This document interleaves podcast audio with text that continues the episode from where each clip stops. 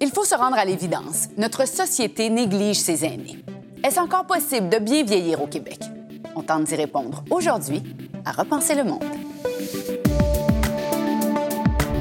Vous écoutez la saison 3 de Repenser le monde, une production de Savoir Média adaptée au format balado et animée par moi-même, Sophie Fouron et Normand Baillargeon.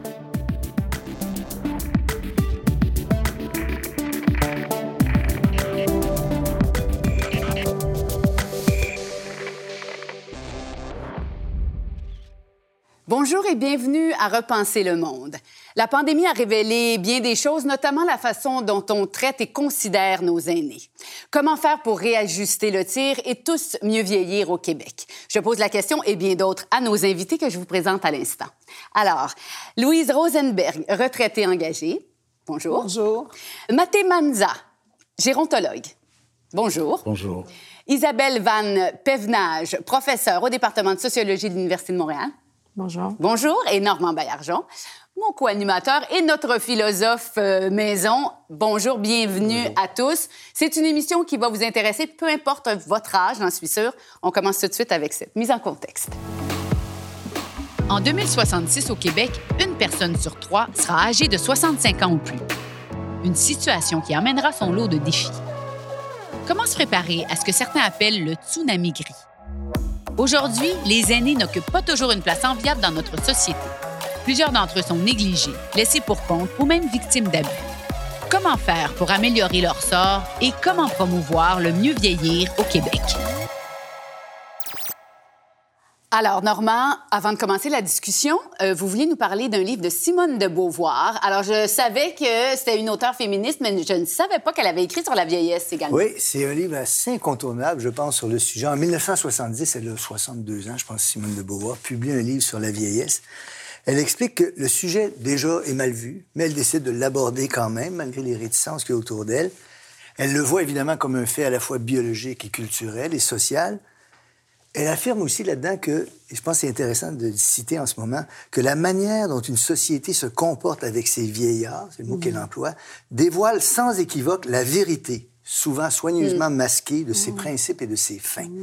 Ensuite, elle dit qu'elle voit dans la vieillesse un problème métaphysique. Alors, pour un philosophe, c'est quelque chose d'intéressant. Elle dit la vieillesse est difficile à saisir, elle est une altérité. Ça n'arrive qu'aux autres. Et elle écrit Nous devons assumer une réalité qui est indiscutablement nous-mêmes, encore qu'elle nous atteigne du dehors et qu'elle nous demeure insaisissable. Il y a une contradiction indépassable entre l'évidence intime qui nous garantit notre permanence et la certitude objective de notre métamorphose. Alors, pointer vers ce mystère, je trouvais que c'était intéressant pour commencer, parce que c'est de ça dont on va parler aujourd'hui en tentant de le percer un petit peu. Hum, c'est fascinant. Très bien. Alors, j'aimerais commencer en vous demandant ce que c'est une personne âgée. Oh, wow. Déjà, oh wow! Alors, euh, Louise, qu'est-ce que c'est pour vous une personne âgée? Ben, je moi, je le découvre. J'ai 72 ans, puis je me sens arrivée à une nouvelle étape de ma vie, puis ça me tente pas de... Je résiste aux stéréotypes que je vois autour de moi, et puis j'ai plus envie de découvrir ce que c'est. Alors, j'aime j'aime mieux que ça soit euh, imprévisible, Oui. et puis... euh, euh, c'est moi qui, qui... Des fois, j'ai l'impression que je l'invente, ma vieillesse. Et est-ce que vous avez l'impression à 72 ans que vous êtes une personne âgée ou pas du tout encore? je m'appelle une femme vieillissante. Ah, ben nous le sommes tous, hein? Oui. Finalement, mais j'aime ça. Je pense que je vais l'adopter. Euh, Qu'est-ce que vous en pensez? Ben, Qu'est-ce que c'est pour vous, une personne âgée? Ben, c'est une personne, virgule, âgée. Alors, euh, le sujet ici, la question, c'est âgé, oui, mais quel âge? Oui. Et c'est là qu'on va aller dans l'historique de la personne âgée. Ça se passe en 1889 en Allemagne pour retenir les personnes qui étaient vieillissantes, comme l'a dit tantôt Madame. Le chancelier allemand d'antan, qui s'appelait Otto Bismarck, qu'est-ce qu'il fait? Il dit, pour que je retienne les personnes, il faut bien que je propose quelque chose. Et c'est de là que commence la pension. Il dit, celui qui reste jusqu'à 65 ans, il aura une pension. Il n'était pas bête, hein? Non. Parce qu'il fallait garder le monde pour continuer à produire. Nous sommes dans un pays où la production, ça paye. Alors c'est à partir de ce moment-là que l'âge 65 ans est devenu un âge consensuel. En 1927, c'est le Canada qui emboîte le pas. D'abord en commençant par 70 ans, puis après, il tombe à 65 ans. Donc, personne âgée, c'est une personne qui atteint 65 ans, mais avec référence cet âge où, pour la première fois, on a introduit la pension de retraite. Ah, ça, c'est l'explication.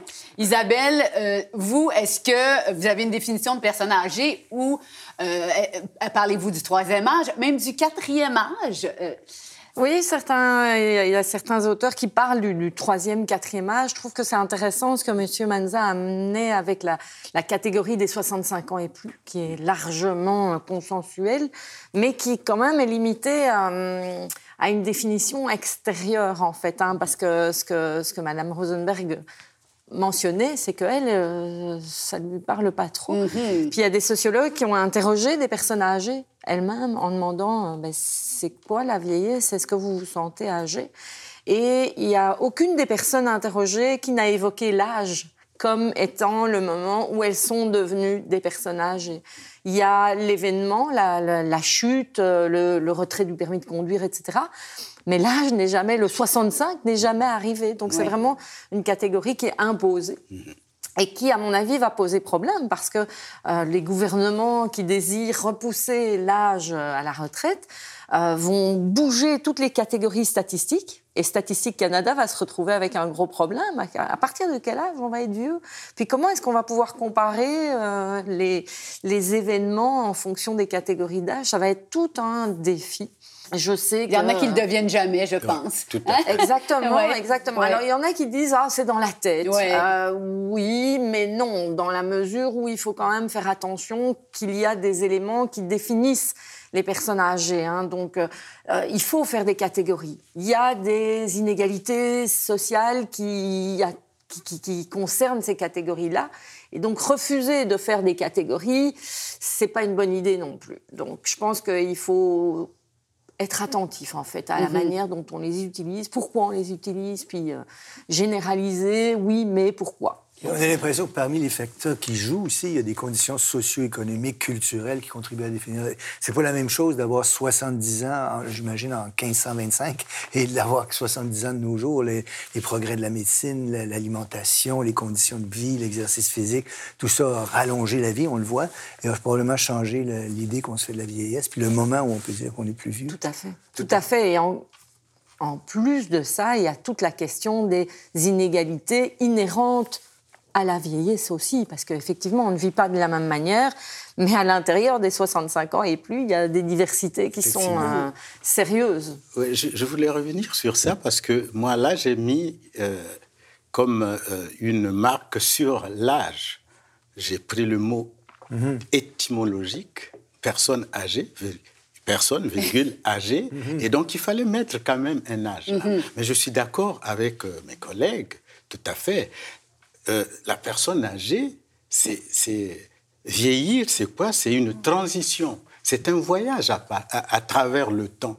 Si chez l'enfant, on parle du développement, chez l'adulte, on commence à parler du vieillissement. Et donc, à partir de là, effectivement, avec ma collègue sociologue, je suis d'accord qu'il n'y a pas il n'y a pas un âge. Non, il n'y a pas un chiffre qu'on peut mettre là-dessus. Il n'y a pas un chiffre qu'on peut mettre dessus, mais il fallait quand même un âge parce qu'on parle de personnes Mm -hmm. Si vous m'avez posé la question de savoir personne est né, j'allais donner une autre définition. donc, vous voyez, donc c'est un voyage à travers le temps et euh, c'est ça. Et je, pense Alors, que, oui. je pense que Simone de Beauvoir avait quand même un bon point tout à l'heure quand elle parlait de cette altérité-là. Hein, jamais nous-mêmes, jamais un autre. Je me permets de citer juste comme anecdote, Peter Townsend du groupe The Who a écrit quand il avait une vingtaine d'années I hope I die before I get old. Mm. Et quand il a eu 60 ans, les journalistes lui ont demandé comment il réagissait à ça. Il, dit, il, dit, il a répondu qu'il était beaucoup plus heureux aujourd'hui qu'à l'époque où il avait écrit ça. Tout à fait. Oui. Moi, j'ai aucun problème, OK, de m'appeler une vieille femme. Je trouve ça beau, le mot vieille. Mais je pense que c'est tout, euh, c'est la cu- l'environnement, la culture, les, les, les images qu'on reçoit par rapport. Puis je, je sais qu'il y a bien des gens, ils ont peur. Ils ont peur, on a peur de la vieillesse. Puis moi, je veux pas avoir peur de ma vieillesse. Puis je découvre des très belles choses que j'étais pas avant. Comme quoi, par exemple? Ben, premièrement, je trouve qu'il y a Ça m'intéresse. mais tu sais, c'est plus facile d'aimer, c'est plus Ah. facile de pardonner. Il y a des choses qui, On lâche qui me dé- oui, qui me dérangeaient, qui me dérangent plus. Je me sens plus libre aussi du fait que j'ai pas besoin de, de travailler là, pour payer mon loyer. Tu sais, j'ai plus de liberté de choisir qu'est-ce que j'ai envie de faire. Mm-hmm. Puis je trouve que je fais plus encore de choses, mais qui me passionnent. Tu sais, je me sens vraiment vivante. J'adore Et ça. je, je- je suis d'accord avec, euh, avec vous parce que effectivement, il y a des facteurs. Certes, vieillir, c'est changer, hein, qu'on le veuille ou pas, euh, c'est changer. Et il y a donc des défis. Mais il n'y a pas que des défis. Il y a aussi, par exemple, euh, l'épanouissement. Et c'est de ça que vous parlez, Oui. de l'épanouissement. Quels sont les facteurs? Vous avez euh, accumulé euh, une certaine expérience que maintenant vous, vous, vous êtes là et vous dites, c'est mon tour de faire un transfert de ce que je connais à la société et aujourd'hui je me sens un peu plus libre. Il y a plus que cela. Vous vous découvrez. Oui.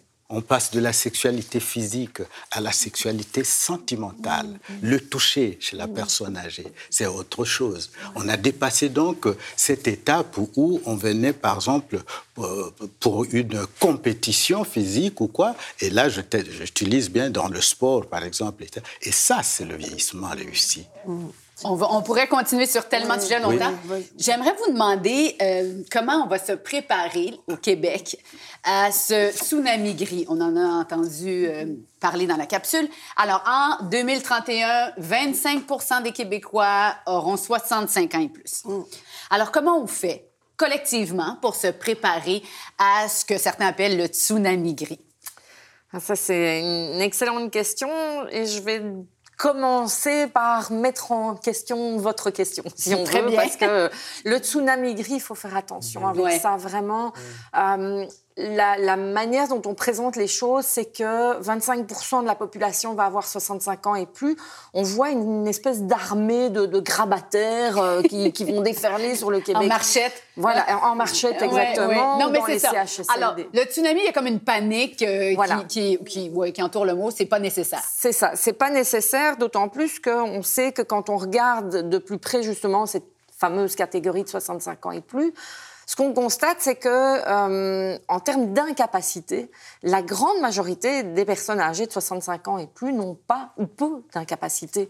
Et donc, quand on parle de tsunami, on, on voit le système de santé qui va, euh, qui va s'écrouler, on voit les retraites qui vont... euh, mais en fait, les personnes de 65 ans et plus, elles apportent énormément à la société aussi, en fait, de manière économique, dans, dans, en termes de production économique, mais aussi à côté du système économique, notamment parce que ce sont de très très grands bénévoles, les grands-parents qui s'occupent des enfants, mais pas uniquement. Donc on oublie qu'il y a une force là, une force vive de la société qui a 65 ans et plus. Et donc un tsunami gris, euh, bon, Oui, ça, ça vous plaît pas tellement. Le, Non, non, je- le je tsunami, non. C'est, c'est pas synonyme d'inquiétude, en fait, pour Non, vous. ben, pas uniquement. Alors c'est vrai, c'est vrai. Je, ne nie pas le fait qu'il va y avoir une augmentation des coûts de santé, etc. Mais je pense qu'on peut, peut repenser aussi notre manière de d'accompagner les personnes qui vont développer des incapacités, notamment en favorisant le domicile euh, comme lieu de vieillissement Euh, et en arrêtant, par exemple, d'être euh, ce qu'on appelle hospitalo-centré. Donc, tous les, les soins de santé vont vers l'hôpital plutôt que d'être dans le communautaire. Donc, essayer de, de ramener ça à une, une prise en charge un petit peu plus communautaire, si on veut. Mais moi, je pense que je suis d'accord avec, euh, avec ce qu'elle dit, mais il faut commencer d'abord par sensibiliser. Parce que si nous parlons du tsunami, c'est parce que, effectivement, comme euh, euh, disait ma collègue, mais c'est parce que nous avons peur. Et si on a peur, c'est parce que c'est l'inconnu. Il faut d'abord sensibiliser que le vieillissement n'est pas toujours un déclin. Non. A Surtout pas à 65 ans. Oui, Même pas à c'est- c'est- 75. Voyez-vous. Donc, Non, mais il y a- c'est il y a, vrai. Puis, d'abord puis je connais une femme de 86 ans qui travaille encore trois jours semaine dans Ben, une bijouterie. oui. Tu sais, c'est vraiment, là, il y a beaucoup plus de gens. C'est surprenant. C'est vraiment faux, l'image qu'on se fait. Oui, mais c'est des stéréotypes. Oui, Et c'est les ça. stéréotypes sont là parce que, par manque de connaissances parfois. Mais on ne va pas nier les chiffres. hein. Mm-hmm. Déjà, en 50 ans, en 50 ans, les personnes âgées ont doublé. Et depuis 2001, les centenaires aussi ont doublé. Mm-hmm. On ne doit pas nier les, les chiffres. Vous avez parlé de, de 25%. Donc, une personne sur quatre qu'on croisera demain dans la rue, c'est une personne âgée. Mais qui est-elle? C'est ça qui est important. C'est ça la question à se poser, en fait, parce qu'il y a une grande proportion de ces gens, de ce 25 %-là, qui n'a pas besoin du soutien Qui n'a même de pas l'État, besoin de- qui n'a pas besoin de soins médicaux, qui travaille, qui euh, est, est un- un- un- je veux dire, une personne merveilleuse pour la société et pour ses fait. proches, absolument. Quand je pense aux images qu'on a vues depuis les, les deux dernières années, tellement autour des CHSLD, il y a seulement 2,6% de personnes qui habitent en CHSLD. Bon, ils sont tous les autres. Hein? Tout à Oui. fait. Tu sais, il faut pas... C'est la majorité Oui. euh, invisible. Oui, c'est ça. Puis moi, quand je les parler. rencontre, hein, puis euh, comment je me sens, on- on- c'est des gens qui sont très en santé, qui ont toutes sortes de passions, qui font toutes sortes de choses intéressantes. Il faut montrer ces images-là. Il faut trouver des moyens de montrer ces images-là pour changer l'image de la vieillesse. Quand, quand je l'écoute, j'ai- j'ai l'impression aussi qu'on applique à une réalité qui s'est transformée très rapidement en peu d'années. Oui, tout à Les fait. catégories dont on avait hérité autrefois, d'une part. tout Et d'autre part, on aurait ce biais cognitif qui consiste à voir les mauvais côtés sans voir l'ensemble des bons côtés. Alors, on centre là-dessus et on représente ça. Ces deux effets-là conjugués conduisent probablement à une image fausse de la vieillesse. Mais, mais par contre, euh, euh, j'aime beaucoup ce, ce- ce que Madame venait de dire tantôt. Il faut donc adapter nos systèmes de santé pour aller du hospitalocentrisme vers le domesticocentrisme parce que les systèmes de santé que nous avons hérités depuis euh, la création de l'Organisation mondiale de la santé en 1947, qui était orientée vers l'hospitalocentrisme parce qu'il y avait les maladies infectieuses, les maladies aiguës. Aujourd'hui, on est passé euh, vers les maladies chroniques qui ont besoin d'un suivi continu. Donc, on peut les amener à ce que euh, le, le docteur Jean appelle le domesticocentrisme, donc organiser autrement les soins et ça ne sera pas aussi alarmant que ça. C'est ajuster, adapter le modèle par rapport à une On va en parler des solutions un peu plus tard, mais je pense que c'est important, avant de parler du regard Oui. que l'on pose sur les, les aînés, de la perception qu'on a. Ouais. C'est notre prochain bloc. La pandémie de COVID-19 a accentué l'isolement et la mise à l'écart des personnes les plus âgées de notre société. Au Canada, trois aînés sur cinq estiment avoir été traités injustement ou différemment à cause de leur âge. Ce phénomène porte un nom, l'agisme. Comment faire pour mieux intégrer une tranche entière de la population qui n'est pas assez présente dans l'espace public? Dans d'autres cultures, les aînés sont traités avec dévotion. Chez nous, une partie de la solution passerait-elle par un changement du regard que l'on porte sur nos vieux? Normand, le regard qu'on porte sur les personnes âgées est intimement lié, selon vous, au travail, à la productivité? Je ne dirais pas que c'est tout ce qui détermine le regard qu'on porte sur eux, mais ça me paraît relativement important. On vit dans une société où une certaine conception, souvent étroite, de l'économie, du marché du travail, influence la vision qu'on se fait d'un grand nombre de facteurs humains, de choses humaines, de réalités humaines, et parfois va même jusqu'à l'être dénaturée. Personnellement, je suis très intéressé, préoccupé par l'éducation, et on peut voir qu'une certaine conception de l'éducation, uniquement axée sur le marché du travail, la préparation à l'emploi, peut dénaturer une réalité aussi importante que celle-là. Je soupçonne qu'une partie du regard qu'on porte sur les personnes âgées est alimentée parfois par cette vision étroite. Si ces personnes-là ne sont plus rentables, si ces personnes-là ne rapportent plus, on va volontiers les exclure ou pas les considérer sans avoir en tête ce qu'ils peuvent apporter à la société, qui parfois est très important, même du point de vue économique, mais quand on ne le voit pas d'une manière aussi étroite. Alors, je lance cette première idée pour euh, alimenter notre échange et notre conversation. Monsieur Manza, je vous pose la question. Est-ce que le- la, la place des aînés dans notre société, elle a évolué à travers le temps, en fait, euh, avec le prisme peut-être du travail et, et de la productivité dont vient de parler euh, Normand? Ben, euh, moi, je pense que oui, c'est- ça, ça a beaucoup évolué et c'est en train d'évoluer. Toujours. C'est en train d'évoluer. Je vais revenir aussi sur ce que M. Normand a dit. Le regard, c'est d'abord celui-là. La personne est âgée, donc retraitée, elle ne produit plus. Puisqu'elle ne produit plus, on passe à autre chose. Mais dans certaines communautés, comme euh, celle euh, à laquelle j'appartiens, c'est peut-être pas ce regard-là. Mythe ou réalité, la question peut se poser. Mais en tout cas, ce n'est pas ce regard. Parce que la personne âgée, c'est le sage. C'est la bibliothèque. C'est la bibliothèque. Et oui, je vous prends au mot. En Afrique, lorsqu'un vieillard meurt, c'est toute une bibliothèque qui brûle. Dans un village, euh, la personne âgée, elle est là, c'est elle qui va vous dire pourquoi on appelle ici Montréal. Ici, il y avait une rivière qui, qui passait par ici, qui s'appelait Montréal. Et lorsque les gens venaient, vous disaient, vous allez où? Mais je vais me laver dans une vi- rivière. Et voilà comment. Donc, c'est un peu cela. Voilà, c'est de là que vient euh, le dicton, euh, la bibliothèque qui brûle. Et la personne âgée a une place c'est la personne qu'on va consulter lorsqu'on a des problèmes. Est-ce qu'on est toujours sage? On ne dira pas peut-être, mais en tout cas, c'est cette perception-là qu'on donne à la personne âgée, d'où l'importance et le respect qu'on a vers la personne âgée. Je ne peux pas m'empêcher de vous poser la question. Vous êtes gérontologue, Oui. vous êtes congolais d'o- d'origine. Qu'est-ce qui vous a frappé le plus par rapport à, à notre rapport à- aux vieux quand vous êtes arrivé ici au Québec? Alors, euh, ce qui m'a choqué d'abord, c'est mon choc culturel, c'est la personne de la, la- la place de la personne âgée. J'ai une petite anecdote que je raconte souvent. J'arrive au, au- au- au Super C, il y avait un, un fil, on attendait comme tout le monde, et derrière moi, il y a eu une dame d'un certain âge. Je lui cède ma place, elle s'en va, on avance, on avance, son sac tombe. Et je me précipite pour ramasser son sac et le lui donner. Et puis, elle me tape son bâton sur la tête pour me dire Je suis capable. Voilà ce qui m'a frappé. C'est tellement beau. Parce que, de un, elle est capable. Voyez-vous? Donc, euh, elle, elle- elle n'a pas besoin du soutien. Ça veut dire que je suis capable, j'ai la- l'autonomie. Donc, ça, là, ça m'a beaucoup choqué. Mais pas dans le mauvais sens. Oui, vous avez Je trouvé ça de- beau. J'ai trouvé ça beau. Parce qu'elle était capable, elle s'est dit non, ne me fais pas l'agisme. C'est pas parce que mon sac est tombé que j'ai un certain âge que je pourrais pas le ramasser. Tout est là. Mais, mais...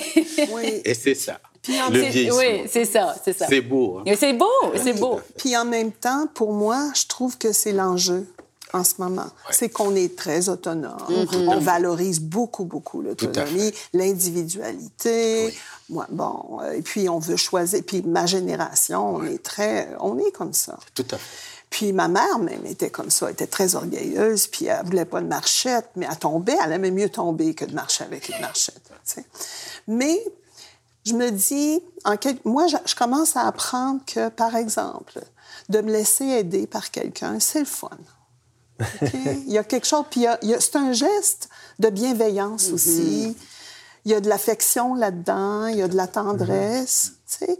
Puis là, je- j'entends parfois des, des projets comme des, euh, des, des habitations euh, euh, intergénérationnelles, etc. Puis je trouve ça vraiment fascinant, intéressant.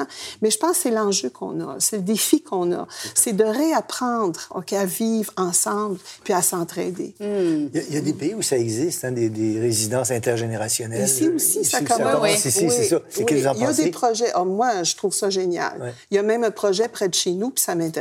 Oui. Moi, j'imagine Ouais. euh, un monsieur ou une dame comédienne toute sa vie qui habite là, puis un jeune homme ou une jeune fille qui étudie pour devenir comédienne à l'école de théâtre. Le soir, elle va lui parler. Oui. Un autre étudiant en médecine. Un autre. Je pense que c'est des, des rencontres qu'on voit plus et qui rejoignent un peu ce, qui se- ce que vous racontiez sur l'Afrique. hein.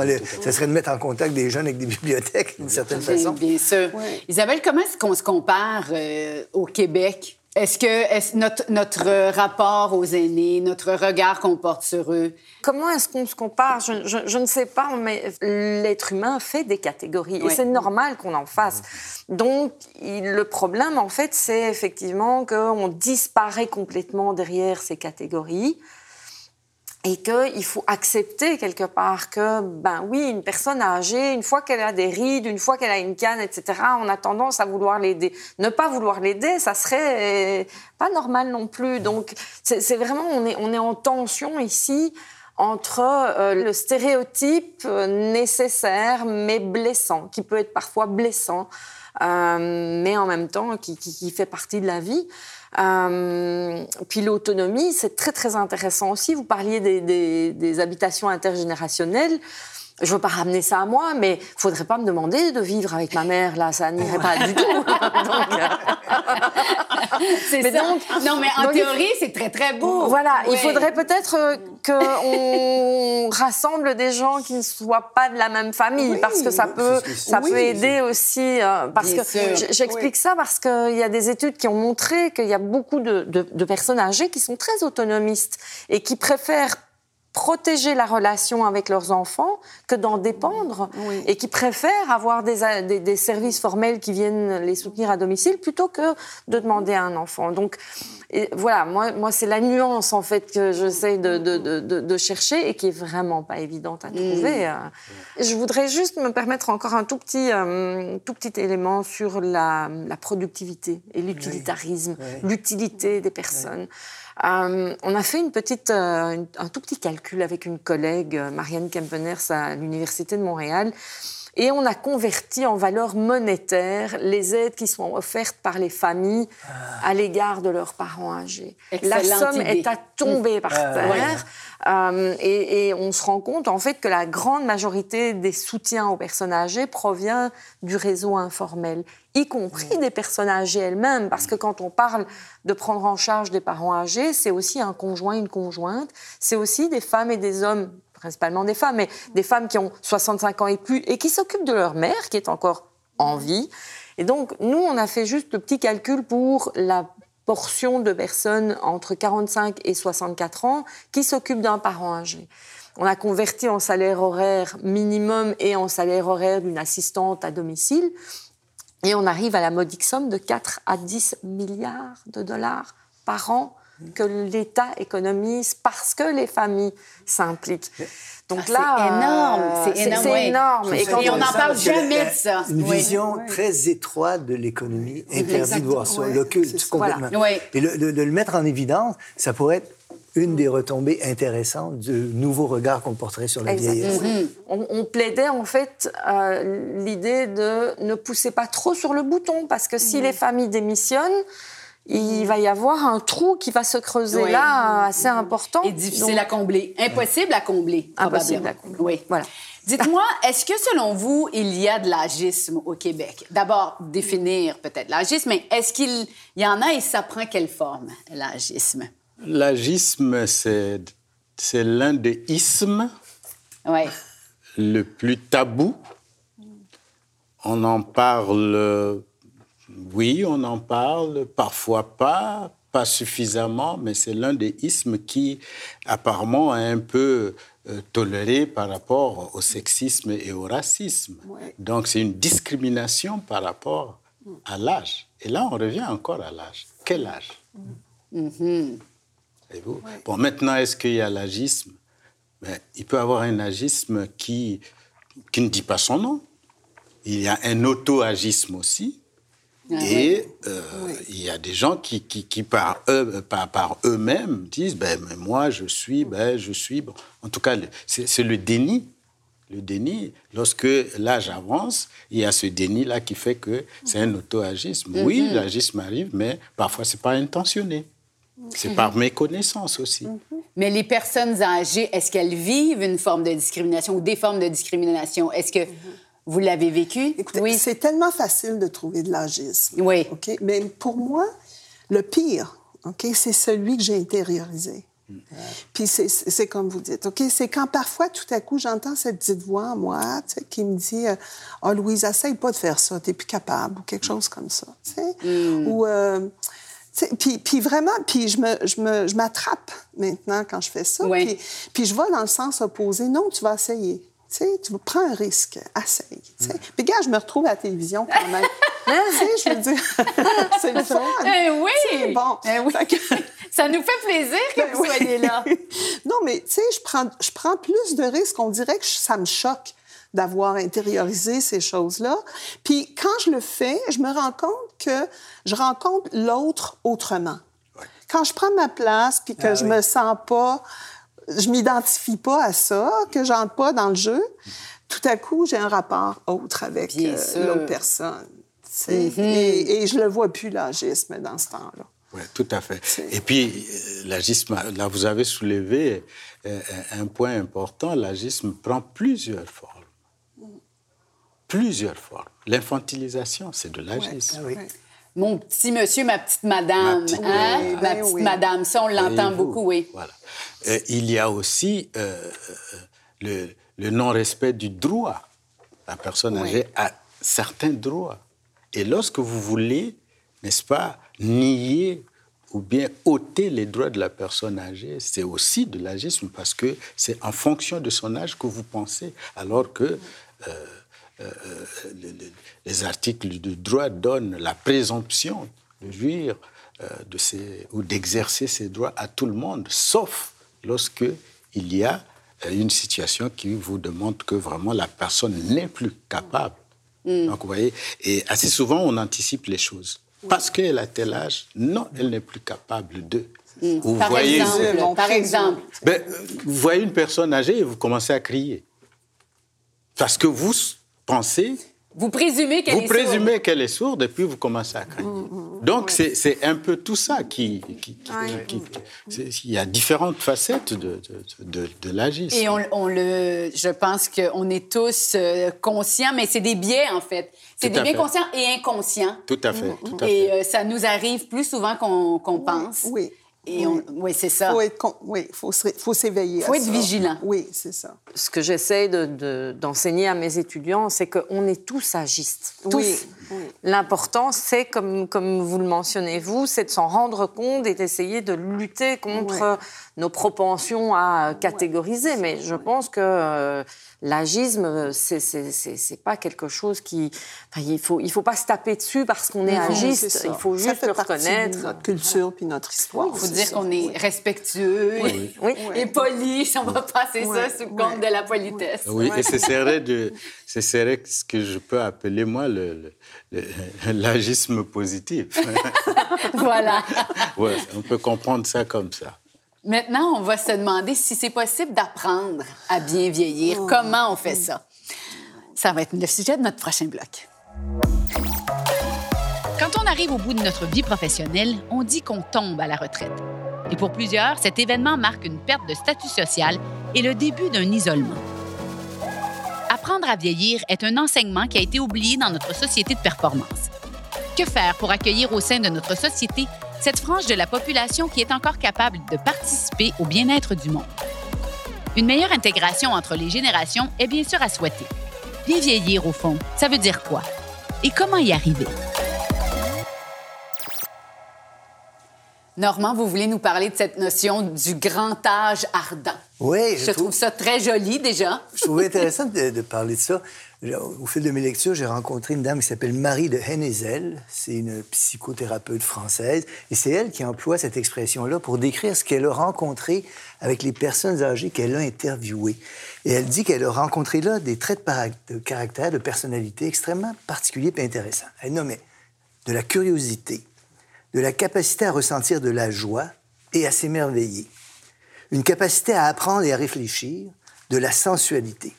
Et, dit-elle, tout ça persiste, même après des limitations physiques importantes. Alors, je trouvais important de rapporter cette idée-là.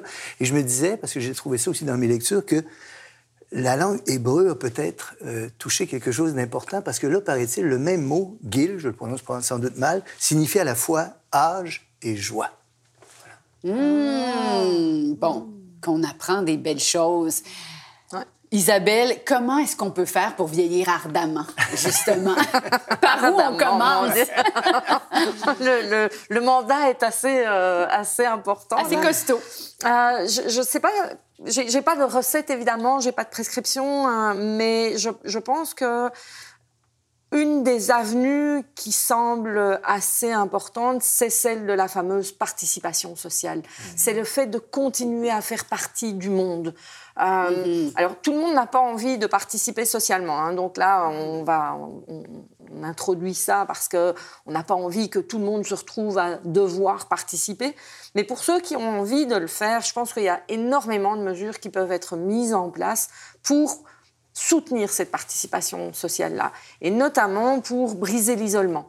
Euh, l'isolement des personnes âgées, c'est quand même un phénomène assez important. Donc, par exemple, euh, on, le sait, on a vécu un hiver rigoureux. Puis effectivement, le simple nettoyage des trottoirs, le simple déneigement des trottoirs peut être un obstacle, mais vraiment important pour des personnes âgées. Le fait de ne pas pouvoir sortir de chez elles. Euh, J'ai une collègue qui parlait d'une situation à Trois-Rivières avec un, trajet de bus qui a été changé sans qu'on en parle aux personnes du voisinage. Et pour certaines personnes âgées, ce simple changement d'itinéraire peut être euh, vraiment dramatique. Mm-hmm. Alors, il y a des initiatives qui sont mises en place, heureusement, ce qu'on appelle les ITMAV, hein, donc les, les, initiatives euh, de travail euh, en milieu pour les aînés vulnérables.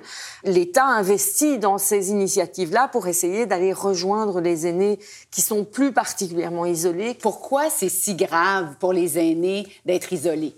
À part une évidence, euh, ben, il faut, s'ils tombent ou euh, si euh, ils ont besoin d'assistance médicale. Mais pourquoi est-ce qu'il faut briser absolument cet isolement? Ben parce qu'on est des êtres de lien. Mm. En fait, tout simplement parce qu'on on vit à travers nos relations aux autres. Euh, ce sont les autres qui nous nourrissent. Euh, Normand Baillargeon l'a bien dit, la curiosité, c'est la curiosité aussi de l'autre, mm. c'est aller vers l'autre. Et donc, effectivement, l'isolement, c'est quelque chose d'extrêmement difficile à vivre quand cet isolement-là, en fait, en plus, euh, amène à de la solitude, c'est encore pire parce qu'effectivement, l'isolement, c'est effectivement la notion euh, objective, hein, le fait d'avoir peu de personnes autour de soi. La solitude, c'est le sentiment, donc le subjectif, mmh. parce qu'on peut se sentir seul entouré de gens, ah, accompagné de gens. Mmh. Et donc effectivement, quand la solitude euh, se rajoute à l'isolement, c'est encore pire. Euh, mais donc voilà pourquoi, pourquoi effectivement briser l'isolement des personnes âgées, c'est vraiment un mandat qu'il faut absolument se donner en tant que société. Oui, ce serait la première chose pour vous. Mmh, je pense que oui. oui.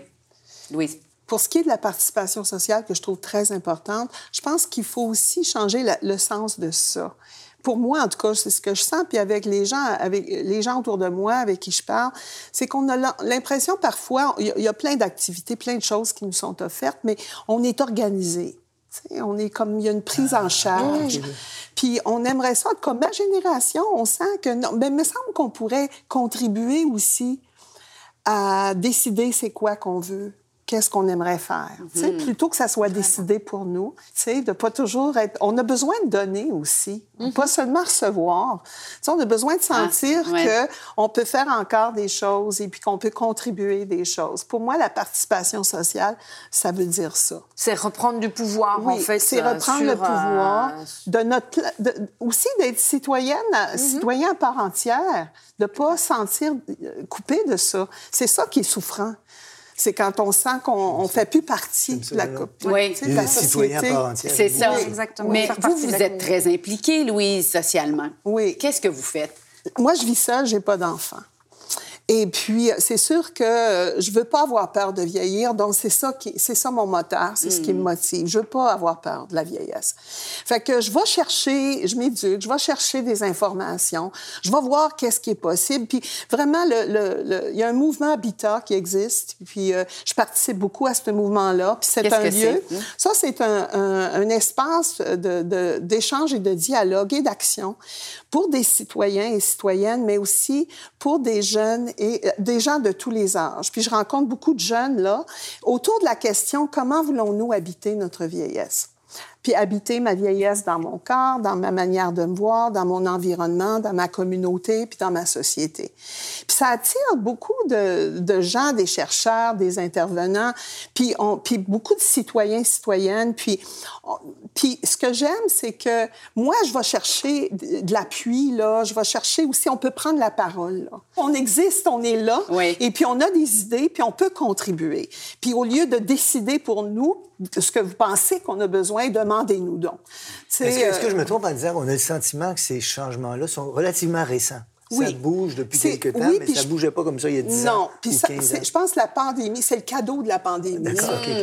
Moi, ce que je fais aussi, je sens que c'est c'est pas moi qui vais en, en profiter. C'est- euh, c'est les autres générations. Il faut changer la vieillesse pour tout le monde.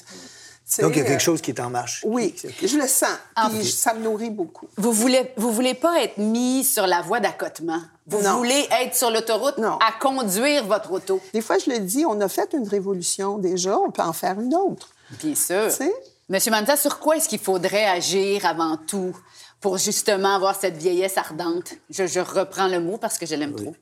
Mais moi, je pense qu'il faut commencer d'abord à accepter de vieillir. Ah, ça, Quand il y a le déni de vieillir, Ah oui. on est déjà mal parti. Et je ne suis pas de ceux qui pensent qu'il faut des mots glamour. J'aimerais, moi, qu'on m'appelle le, le vieillard. Parce que vieillir, c'est un privilège. Alors là, c'est le médecin qui parle. Euh, nous mourrons tous. Mais quelle est la meilleure façon de retarder temporairement, parce qu'on doit mourir, oui. de retarder temporairement la mort C'est de vieillir. Donc si on accepte déjà que lorsqu'on naît, il faut vieillir, on commence déjà à préparer la population au vieillissement.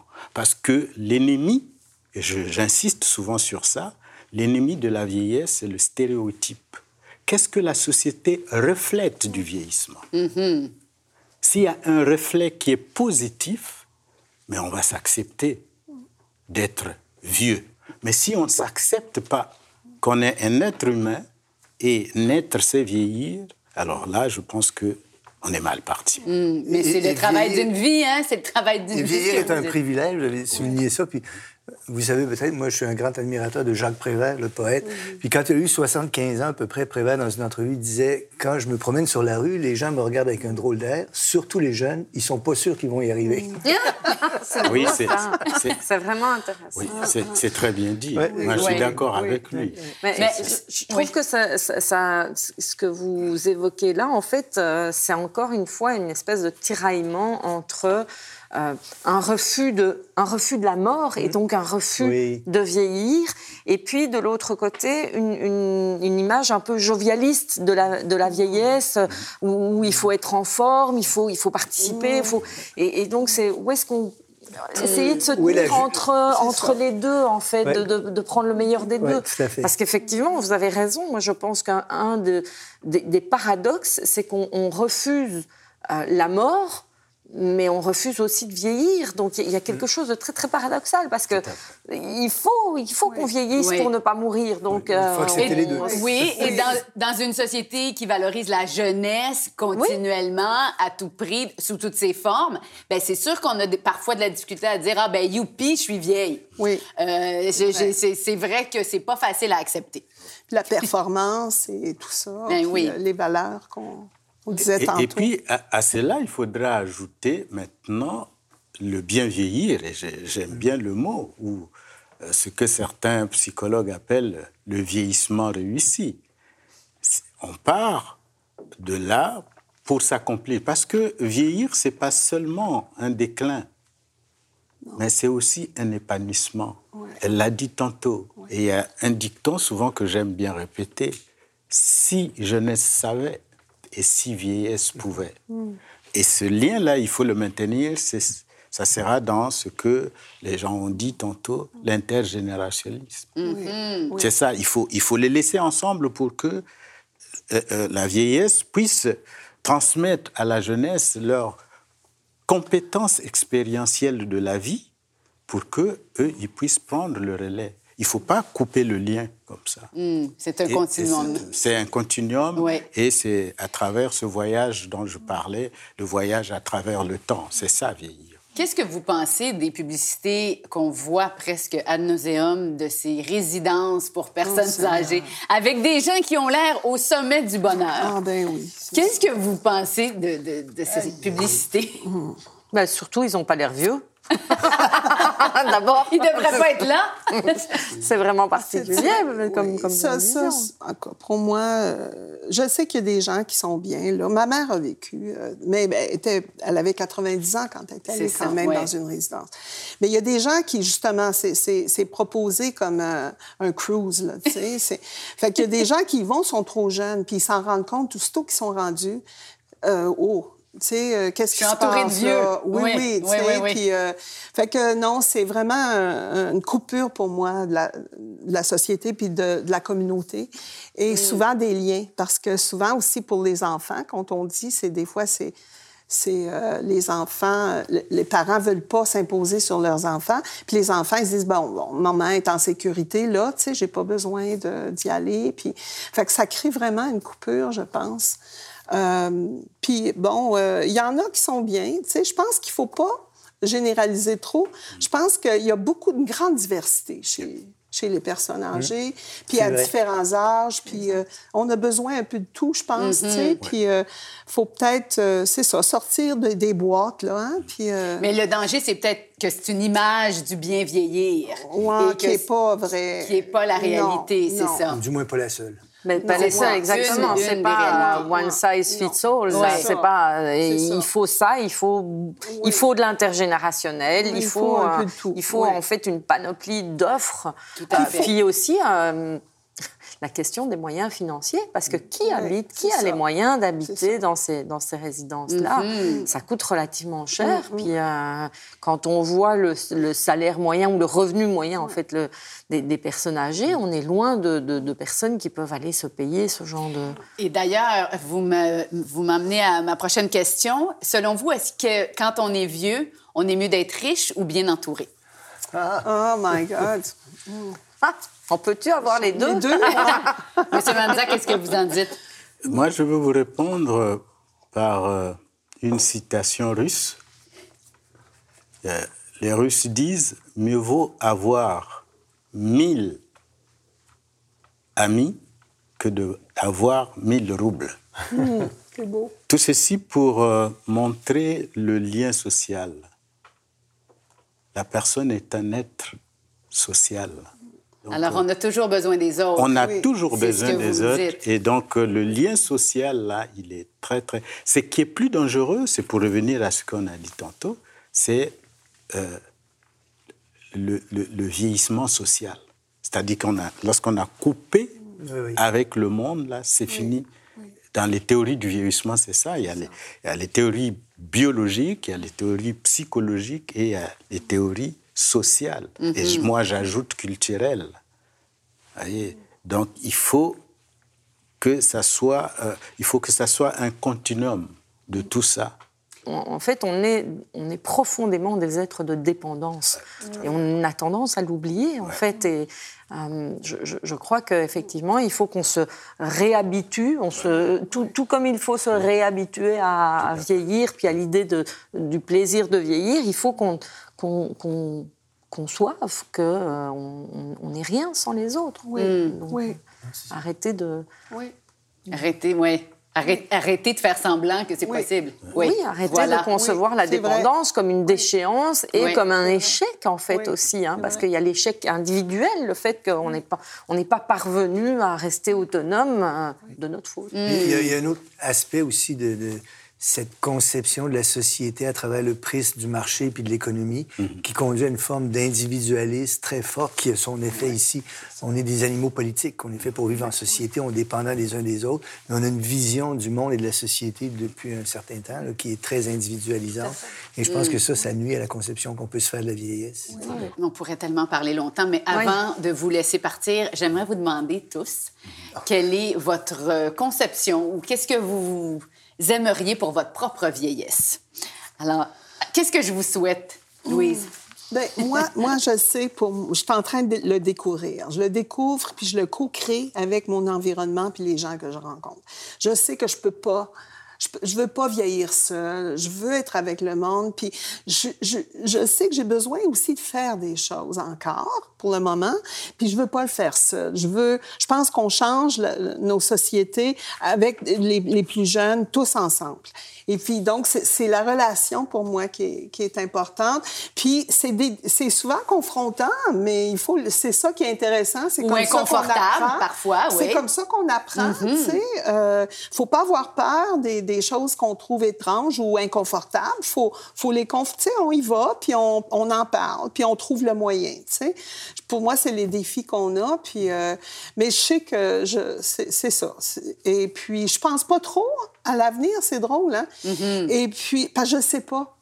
Je sais pas à quoi m'attendre, puis je veux pas le savoir non plus. Tu sais, je veux, je veux que ça, ça, ça se fasse. Qu'il y ait encore des surprises. puis- oui, c'est ça. Puis que vous continuez à grandir. C'est ça.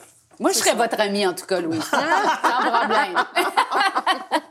Comment vous voyez votre vieillesse, euh, Ah, moi, Isabelle? j'ai mon petit, euh, mon petit environnement relationnel qui, est- qui est assez fourni, mais j'avoue que euh, je suis comme vous, je vais, je vais, j'aime pas ce mot-là, mais capitaliser quelque part sur, le, sur les relations, Relations. Parce que c'est c'est mon point fort, parce que euh, C'est ce qui vous rend euh, heureuse. Oui, c'est ce qui me rend heureuse. Et j'en discute avec des amis, on, on rigole tout le temps. On se dit, ah, ben, on va acheter une maison, Ben oui. et puis on va prendre une infirmière qui s'occupera de tout le monde, et on, on divisera les frais. Donc un triplex, euh, trois. Il y a des choses à inventer, voilà. Si, Oui, je- je-.